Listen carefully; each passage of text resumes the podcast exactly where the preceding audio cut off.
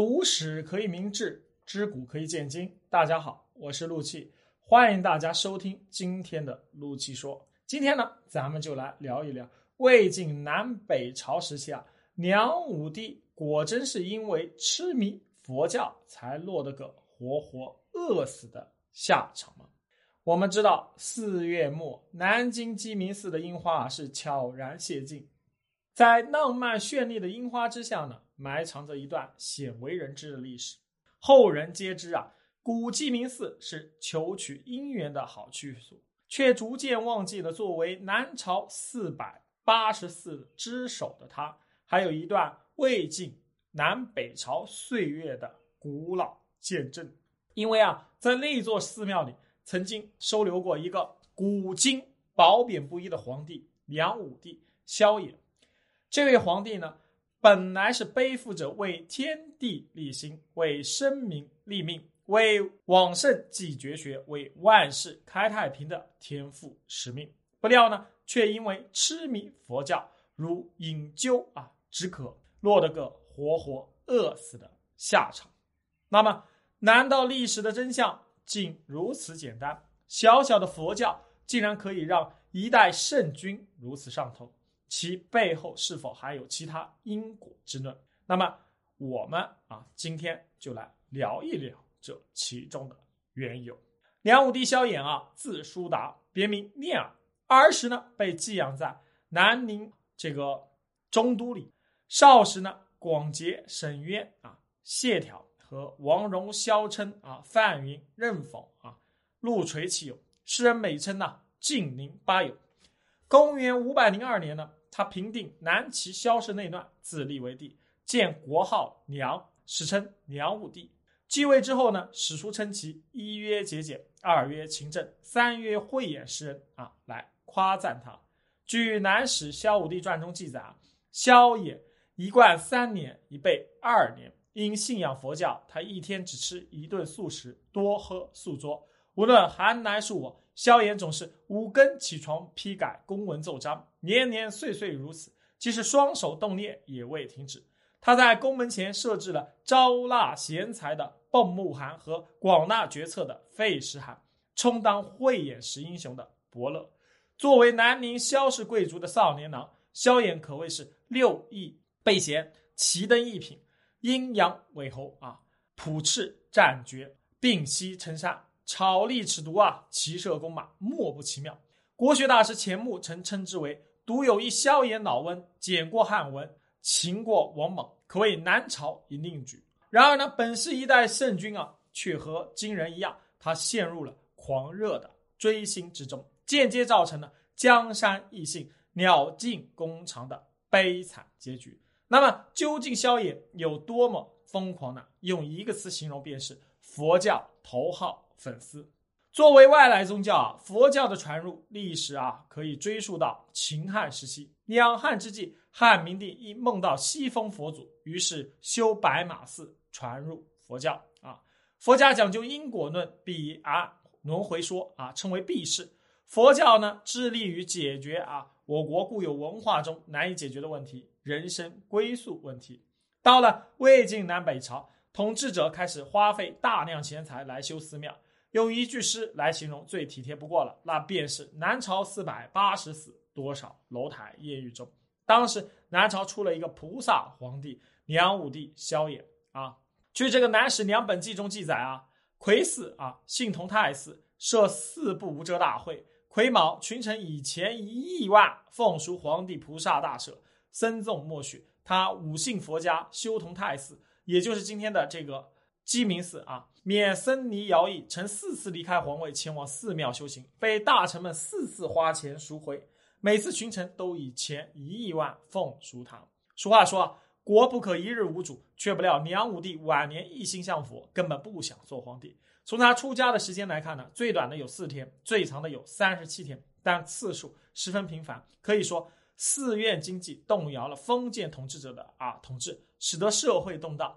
正因痴迷佛教，以至于梁武帝后期虽觉察出侯景不臣之心，但是梁朝的大量资产都占据在佛寺宗教上啊，据这个《南史郭主生》中记载，僧尼十余万，资产丰沃，所在郡县不可胜言。因此呢，他无力抵挡侯景强大的军事实力，经济上是日益衰败，不得民心，错过了挽救江山危亡的最好时机。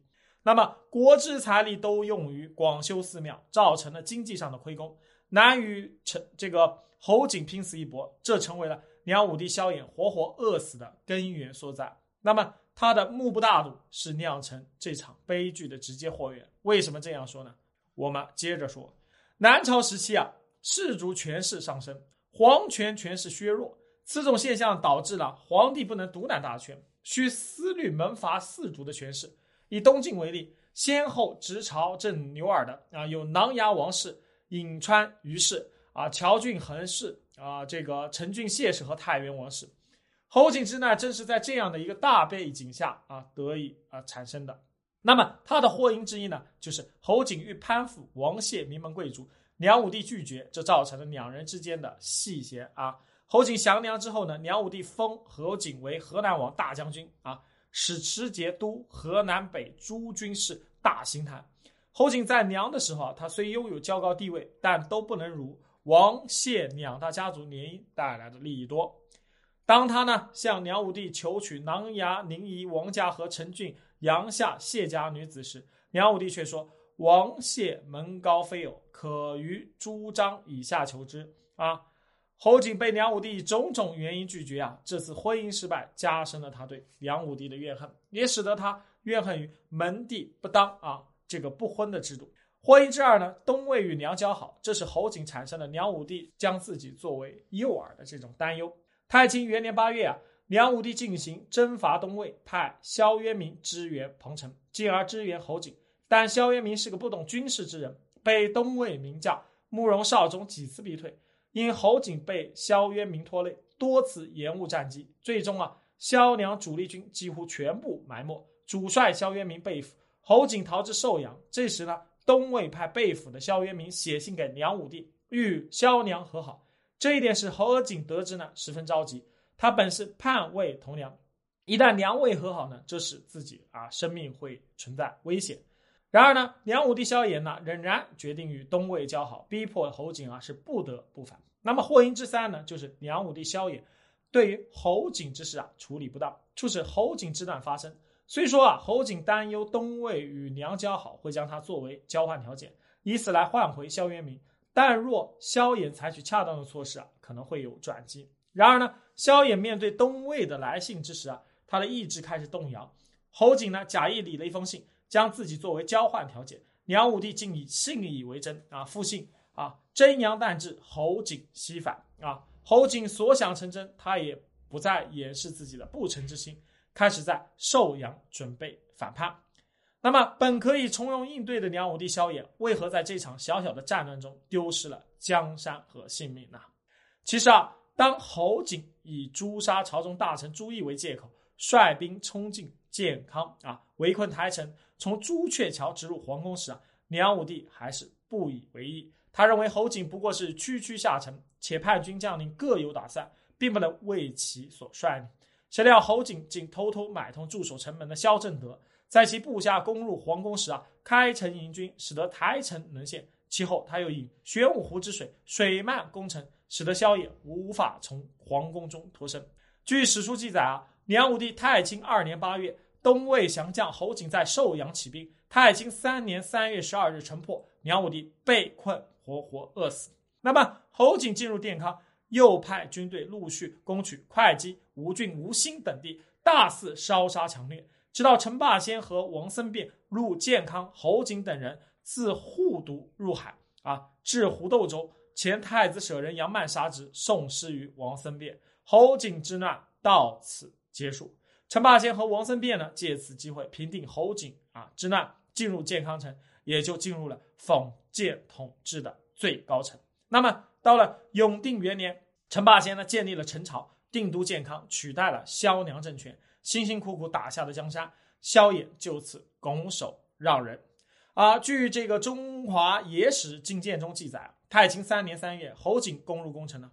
那个时候啊，萧衍饮食断绝，口中苦涩，黏糊密密，最后饿死于禁居殿，时年八十六岁。我们知道，萧衍最被囚禁之后啊，他其实十分渴望能够存活下来。在被囚禁的啊这个五十多天里啊，他不止一次向侯景提出了一个请求，就是喝一杯温和的蜂蜜水。但这个请求终究还是不了了之啊。伴随着啊饥渴和年事已高啊，他这样的还有他一些救济啊，他最后就没有办法了。所以关于啊，最后我们再来谈一谈关于这个梁武帝活活饿死的因果，其实还有一个说法啊，南因续果。话说啊，梁武帝前世本是一个出家的比丘。在山上修行，他遇到了一只啊会偷东西的小猴子，于是呢一气之下便将它关在山洞之中啊，久而久之啊便将小猴遗忘了，饿死在山洞里。到了今世呢，梁武帝成了菩萨皇帝，而那只小猴呢则成了侯景前来报复。侯景率兵进攻建刚城，围困台城，将梁武帝也活活饿死在皇宫之中。后世之人呢，为了印证这一佛家传说，还写了一首诗，诗的内容为。术士曾为山中生，身边猴儿老折腾。为了入定关猴儿，不料初定猴已终。修行积佛做皇帝，猴子投胎为侯景。侯景叛乱饿死地，有因有果，甚公平啊！本是从佛而生的梁武帝萧衍，却落了个活活饿死的下场。侯景之难也好啊，南因续国也罢，历史的洪流总是潜移默化中啊，席卷着魏晋南北朝的江山更迭，不会为任何人而停留。正如今天啊。年年绽放如初的古鸡鸣寺的樱花啊，不禁的令人想起了唐代诗人刘希夷的“代悲白头翁，年年岁岁花相似，岁岁年年人不同”。好了，今天就聊到这里，我是陆七，感谢您的收听，咱们下回再会。